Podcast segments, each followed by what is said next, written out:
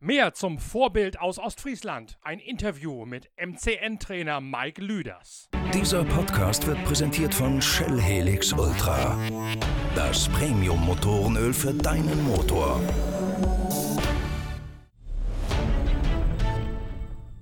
Na, da haben wir ja für ganz schön Wirbel gesorgt mit unseren Enthüllungen in den letzten beiden Ausgaben von Pitcast, dass es im Motodrom Halbemond in der Nähe der ostfriesischen Nordseeküste wieder echten Motorsport gibt. Der Speedway-Verein MC Norden hat damit ganz Motorsport Deutschland gezeigt, wie man es schafft, aus der Corona-Starre wieder herauszukommen. Und mittlerweile gibt es auch die ersten Nachahmer. Am kommenden Wochenende nämlich beginnt in Meißen ebenfalls ein Speedway-Training. Es ist bezeichnend, dass dass ausgerechnet die Stahlschuhartisten und Drifter in dieser ganz besonderen Form des Motorsports hier jetzt den Takt vorgeben. Im Automobilsport, so scheint es mir, herrscht weiterhin große Ratlosigkeit. Zwar gibt es mittlerweile auch hier Gesundheits- und Hygienekonzepte, die auch bereits bei Gesundheitsämtern zur Vorlage eingereicht sind, aber generell können die Automobilisten trotz all ihrer selbstproklamierten Professionalität nicht mit dem Tempo vorhalten, das die kleinen Speedway-Vereine momentan an den Tag legen legen. Letztlich gibt diese Entwicklung dem Editorial in der noch aktuellen Ausgabe unserer Zeitschrift Pitwalk recht. Dort nämlich habe ich rausgearbeitet, was es braucht, um möglichst schnell aus dem Corona-Stillleben rauszukommen. Und das ist vor allen Dingen Eigeninitiative und Drive und Antrieb von jenen Akteuren, die vom und mit dem Motorsport leben und für die Rennerei brennen. Und das tun Speedway-Akteure wie beispielsweise Mike Lüders mehr als die doch zuweilen etwas bequem gewordenen Automobilisten. Journalisten, vor allen Dingen jene auf der Funktionärsebene, auf die es jetzt eigentlich ankäme. Aufgrund der bemerkenswerten Entwicklung rund um den MC Norden beschäftigen wir uns in den Podcasts diese Woche weiterhin mit dem Geschehen an der Nordseeküste. In dieser Ausgabe werden wir Mike Lüders, den Mann hinter der Renaissance des MC Norden, erklären lassen, wie man es geschafft hat, den Ball wieder ins Rollen zu bringen und welche Auflagen dafür zu beachten waren. Zunächst aber zwingen uns die Ereignisse der letzten Tage zu einem kurzen Nachrichtenüberblick und zu einem Update aus der Welt des Motorsports.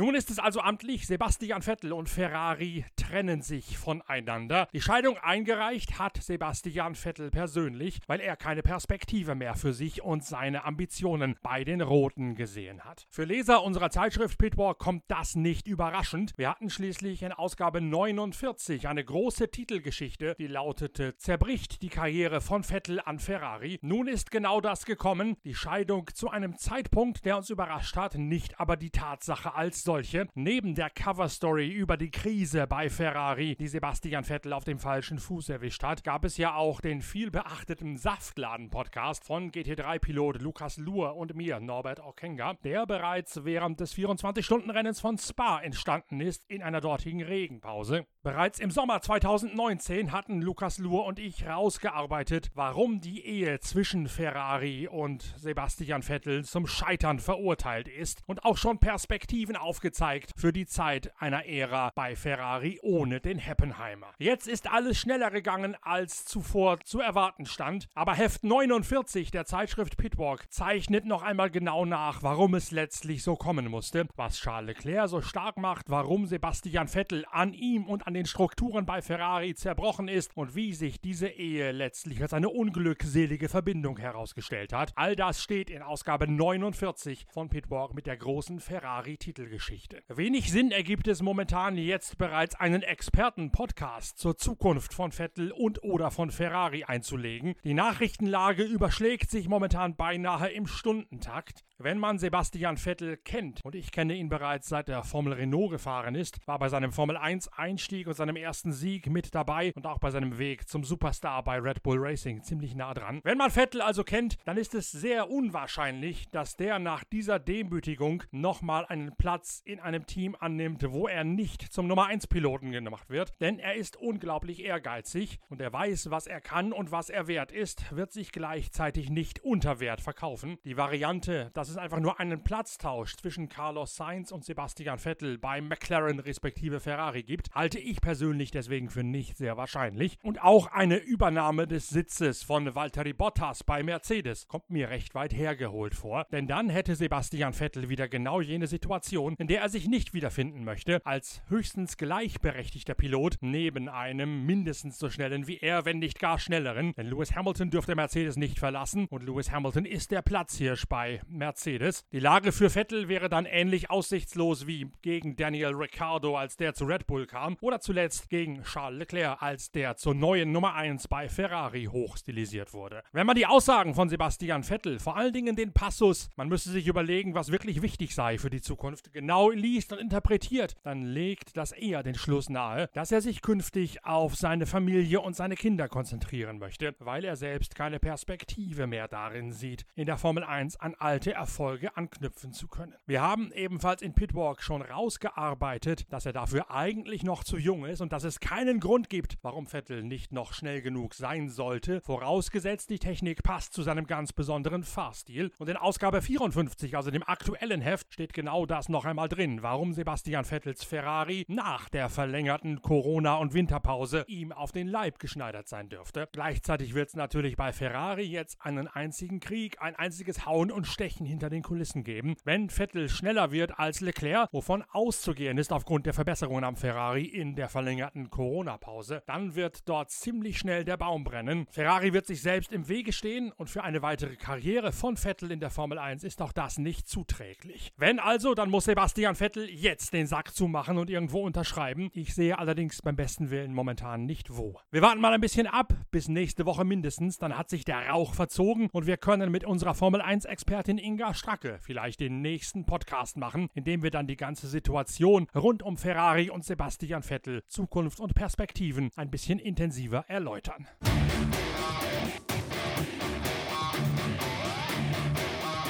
Ebenfalls noch ein bisschen warten müssen wir in Sachen deutsches Tourenwagenmasters. Das DTM steht nach dem Audi aus auf des Messers Schneide. Und vor ein paar Ausgaben der Episode Pitcast hatte ich euch ja bereits angekündigt, dass ich Kontakt mit Gerhard Berger, dem DTM-Organisator, aufgenommen habe, um den in einem Podcast genau zu befragen. Gerhard Berger hat mittlerweile zurückgeschrieben, hat sich gemeldet und gesagt, ich möge ihm noch ein bisschen Zeit geben, damit er weiß, wie sich die Zukunft des DTM gestalten könne. Erst dann stünde er gerne für ein solches Gespräch parat. Logischerweise gebe ich dem Tiroler diese Zeit, denn es bringt ja nichts, hier mit Schnellschüssen um sich zu feuern. Da warten wir lieber ein bisschen ab und haben dann einen substanziellen und gehaltvollen Podcast, ein ausgiebiges Gespräch mit Gerhard Berger, auf das ihr euch jetzt schon freuen könnt.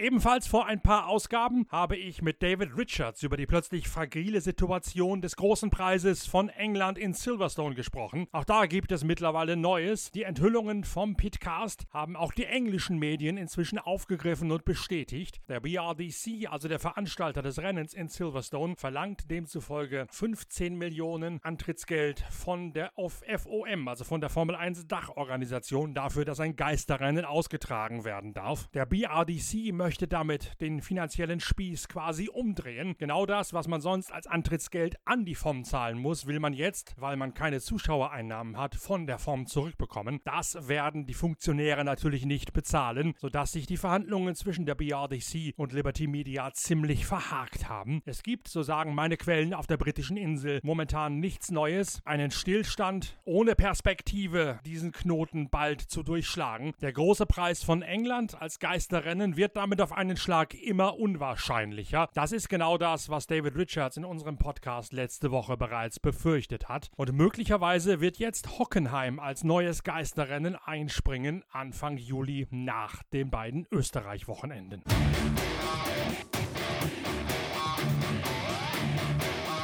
Nach unseren Pitcasts aus dem Motordrom Halbemond macht sich in der Automobilszene rund um die Nordschleife und im deutschen Breitensport mehr und mehr Unruhe breit, denn plötzlich haben all die Teamchefs, die um ihre wirtschaftliche Zukunft bangen, gemerkt, dass es ja tatsächlich schon echten Motorsport gibt und dass es eine Methode gegeben und dass es eine Methode gibt, wie man trotz Corona-Stillstand und Kontaktsperre zumindest die Motoren wieder ans Laufen und die ersten Einnahmen generieren kann. Dass im Automobilsport keiner auf diese Idee gekommen ist, erstaunt viele viele Teamchefs, die sich bei mir gemeldet haben und die sich gefragt haben, wie es denn dazu kommen konnte und wie es jetzt für sie weitergehen könnte. Die Antwort ist klar, der Ball liegt bei den Serienveranstaltern, bei der VLN, beim ADAC und bei der ITR und auch beim Deutschen Motorsportbund, beim DMSB. Der hat zwar ein 17-seitiges Pamphlet rausgegeben, wie man wieder zum Motorsport zurückkehren könne und was es bei Veranstaltungen zu beachten gäbe. Das allerdings ist längst nicht ausreichend, um tatsächlich die Corona-Starre zu durchbrechen. Wie es stattdessen gemacht wird, das haben Mike und Wiebke Lüders im Motodrom Halbemond am vergangenen Wochenende gezeigt. Wir haben ja bereits zwei Pitcasts dazu gebracht. Jetzt kommt das große Interview mit Mike Lüders über alle Hintergründe zum Comeback des großen Motorsports trotz Corona.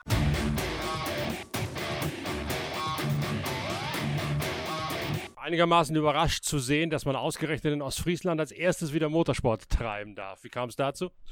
Ja, Norbert, du, da hat meine Frau Wiebke, hat sie dir ja bestimmt schon gesagt, tagelang hinterher telefoniert und gemacht. Dann hatten wir erst Absage gekriegt, dann hatten wir Zusage gekriegt, dann sogar Zusage gekriegt, dass wir Essen und Trinken verkaufen können. Nur letztendlich haben wir gestern die äh, ja, Einteilung gekriegt, dass wir es nicht machen dürfen, Essen. Aber da kommen wir über weg. Wir sind alle froh, dass wir starten können. Die Fahrer sind so glücklich, die kommen 400, 500 Kilometer hierher gefahren, um überhaupt zu fahren. Ich hätte jetzt auch gedacht, das sind vor allen Dingen jetzt regionale Fahrer, also darunter bis Emsland, bis, bis Ecke Jupp Corona zum Beispiel oder die Motocrosser, die ja hier auch relativ stark vertreten sind. Aber wenn ich jetzt sehe, es sind Holländer da. Es gab sogar Anfragen aus England, habe ich gehört, rüberzukommen. Also wie habt ihr das denn so schnell organisiert gekriegt, dass die alle Bescheid wussten und alle auch die Auflagen kapiert und umgesetzt gekriegt haben? Ja, wir hatten natürlich auf Facebook, hatten wir gepostet die ganze Sache und dann musste ich sogar leider Gottes Fahrer absagen, weil ich gesagt habe, du, wenn wir jetzt unser Training machen, dann sollen die aber auch die Chance haben, ihre Durchgänge vernünftig durchzufahren. Und da haben wir gesagt, bei 30 Stück A Cross und A Speedway, da machen wir Schluss. Wer war euer Ansprechpartner erst einmal? Sind das rein Landkreis oder Stadt Norden gewesen oder mit wem habt ihr da gearbeitet? Äh, einmal hat Wiebke mit dem Landkreis, weil der Land Landkreis Aurich. Landkreis Aurich, die haben das natürlich zu sagen. Das ist ja, wir haben natürlich viel Post gekriegt. Wir dürfen ja in Niedersachsen wieder fahren. Es kommt aber immer auf den Landkreis an. Und das Was heißt denn, ihr dürft in Niedersachsen wieder fahren? Gibt es da vom, von irgendwelchen Sportministerien eine Aussage oder wo kommt das her? Weil ich kenne es nur vom Autorennsport jetzt, mit dem ich mich befasst habe.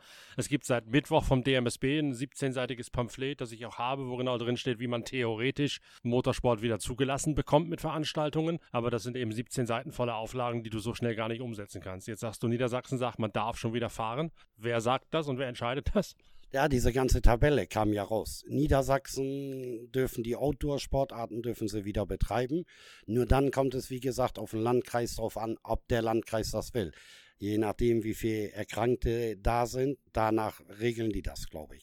Und da bei uns absolut wenig erkrankt sind, haben die gesagt, ja, okay, könnt ihr machen. Euer Stadion ist groß genug. Ihr habt genug Fläche, dass die Leute auseinander stehen. Un unbestreitbar. Ja, und dann hatten wir natürlich heute Morgen, hatte ich denen auf Facebook allen geschrieben, dass wir eine Fahrerbesprechung, die müssen bis dann und dann da sein weil wir müssen ja das Tor abschließen, weil auch keine Zuschauer rein dürfen. Ist zwar ärgerlich, weil wir haben so viel einheimische Fans, haben wir, die dann natürlich ein bisschen böse waren, aber auf der anderen Seite, wie ich denen das geschrieben habe, haben sie verstanden und haben gesagt, du, wir sind ja froh, dass sich überhaupt was dreht und ihr wieder ein paar Mark oder Euros verdient. Das ist ja das Stichwort, beim Mark verdienen. Die fahren ja logischerweise hier nur dann, wenn sie euch als Verein, an den Verein was bezahlen. Ja, natürlich, natürlich. Das ist äh, du, wenn du Kart fährst, dann zahlst du auch dein Geld für. Und hier, die sind heilfroh, dass sie überhaupt fahren dürfen. Ich sag, wir mussten sogar Leute aus Passau absagen, die wollten herkommen zum Training und die haben gesagt, das ist uns egal, wie viel Kilometer. Hauptsache, wir können mal wieder auf dem Motorrad sitzen. Dann aber ja heißt, es geht tatsächlich so gut wie nirgendwo irgendwas. Wenn die sogar von Passau ganz ans ganz entgegengesetzte Ende des Landes fahren müssen, gibt es ja auch auf halber Strecke offensichtlich bis jetzt noch gar nichts. Noch gar nichts. Äh, wer heute noch Training macht, das ist Nordhastedt, aber die haben von der Gemeinde auch, von Landkreis, haben die Benachrichtigung gekriegt, nur Clubmitglieder. Und wir hatten die Benachrichtigung gekriegt, dass wir fahren dürfen, hatten auch keine Auflage, wie viele Fahrer, weil wir gefragt haben. Und da haben sie gesagt, ihr habt ja Platz genug. Ihr müsst wirklich nach Regeln das ganze Training durchziehen und dann haben wir da kein Problem mehr. Und darum, wie gesagt, hatte ich heute um Viertel vor zehn noch die Fahrerbesprechung gemacht. Und die waren alle so happy, die waren an Klatschen und äh, nicht mal da standen sie zusammen. Also es, äh, es, gibt kein Problem, diese zwei Meter Abstand umzusetzen. Es gibt kein Problem, die Disziplin zu haben, sich zu desinfizieren, trotz, trotz oder wegen der ganzen grimmigen Schilder, die ihr da aufgestellt habt. Die Schilder, die, die mussten wir aufstellen. Wir mussten es einfach tun, dass die Leute das verstehen und auch machen.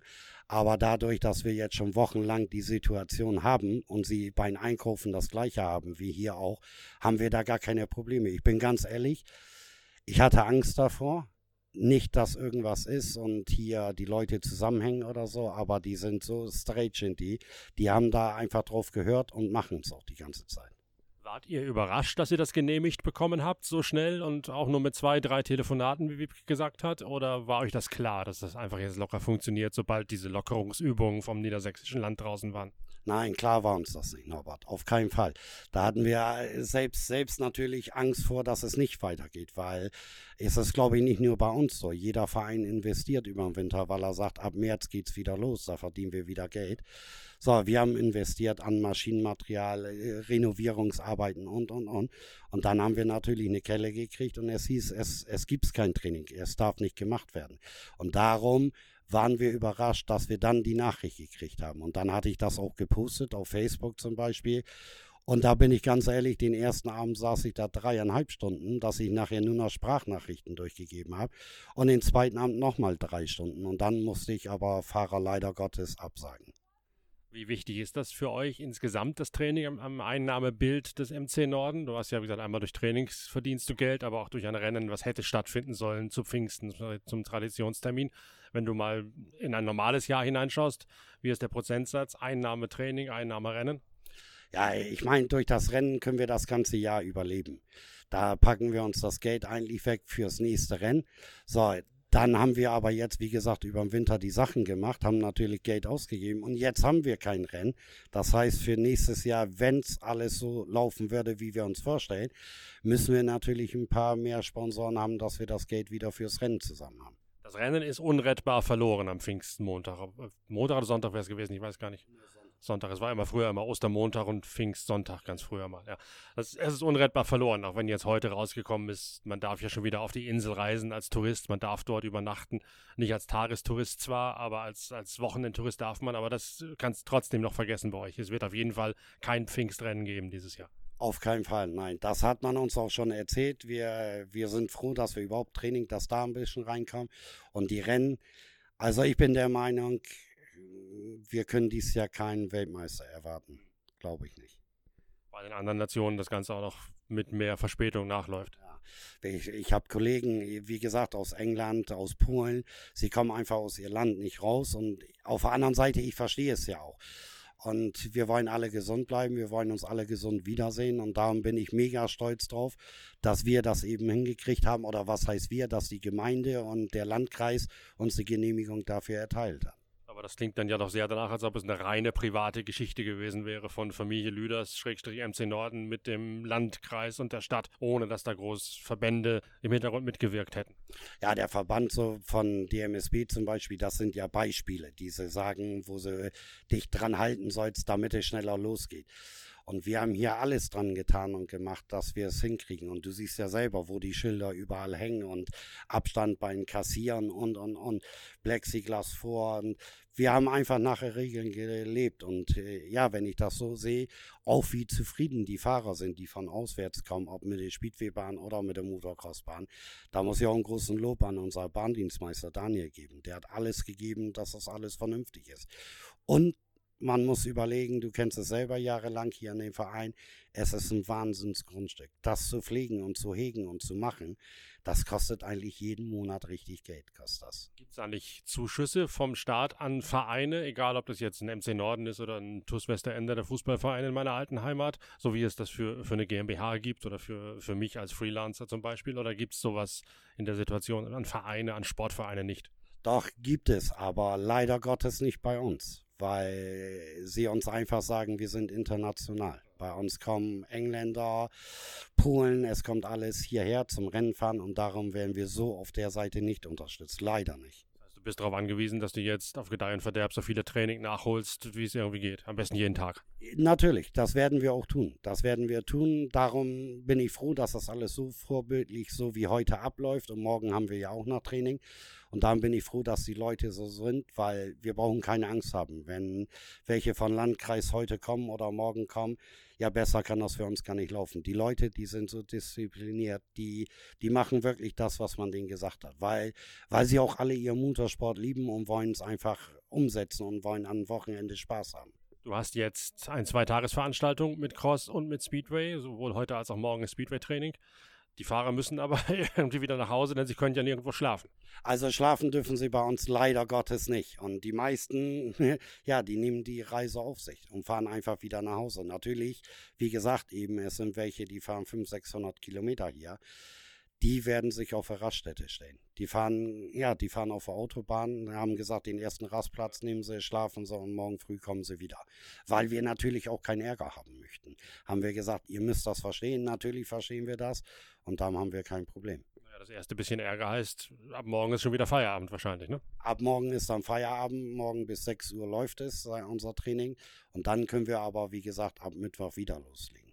Die Holländer können hier rein und rausfahren, wie sie möchten. Das weiß man ja auch immer nicht so genau, wie die Grenzöffnungslage gerade ist. Ja, die Holländer selber, die haben die Genehmigung. Äh, die fahren ja auch in eine Woche rüber. Die dürfen 72 Stunden rausfahren.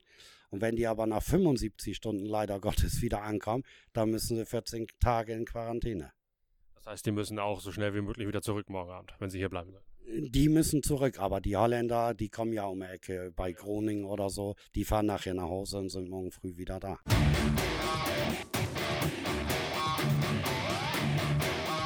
So wird's also gemacht. Ein Vorbild aus Ostfriesland für ganz Deutschland. Mike Lüders mit spannenden Einblicken, wie man's hingekriegt hat, den Motorsport, den echten, nicht den virtuellen, wieder wach zu küssen nach der Corona-Starre. Wir beschäftigen uns auch im nächsten Podcast noch einmal mit diesem spektakulären, ja sensationellen Thema. Dann befrage ich Lukas Fienhage, den 20-jährigen Jungprofi aus Lohne, der ebenfalls beim Training in Ostfriesland mit dabei gewesen ist. Und die Aussagen von Lukas Fienhage zeigen, wie wichtig es auch für die Aktiven gewesen ist, dass endlich mal jemand das Heft in die Hand genommen hat und trotz aller Bedenken Fakten schaffen konnte. Wir hören uns zum Wochenende wieder mit dem großen Interview mit Lukas Fienhage. Bis dahin empfehlt uns weiter, gebt uns Däumchen und Likes im Internet. Je größer die Verbreitung, desto besser für alle Beteiligten. Wir freuen uns auf jede Rückmeldung, auf jede Empfehlung, auf jedes Abonnement und wir freuen uns auch auf eure Bestellungen der Zeitschrift Pitwalk, die ihr jederzeit per Mail an shop@pitwalk talk.de aufgeben könnt. Bis dahin, tschüss, danke fürs Reinhören, euer Norbert Okenga.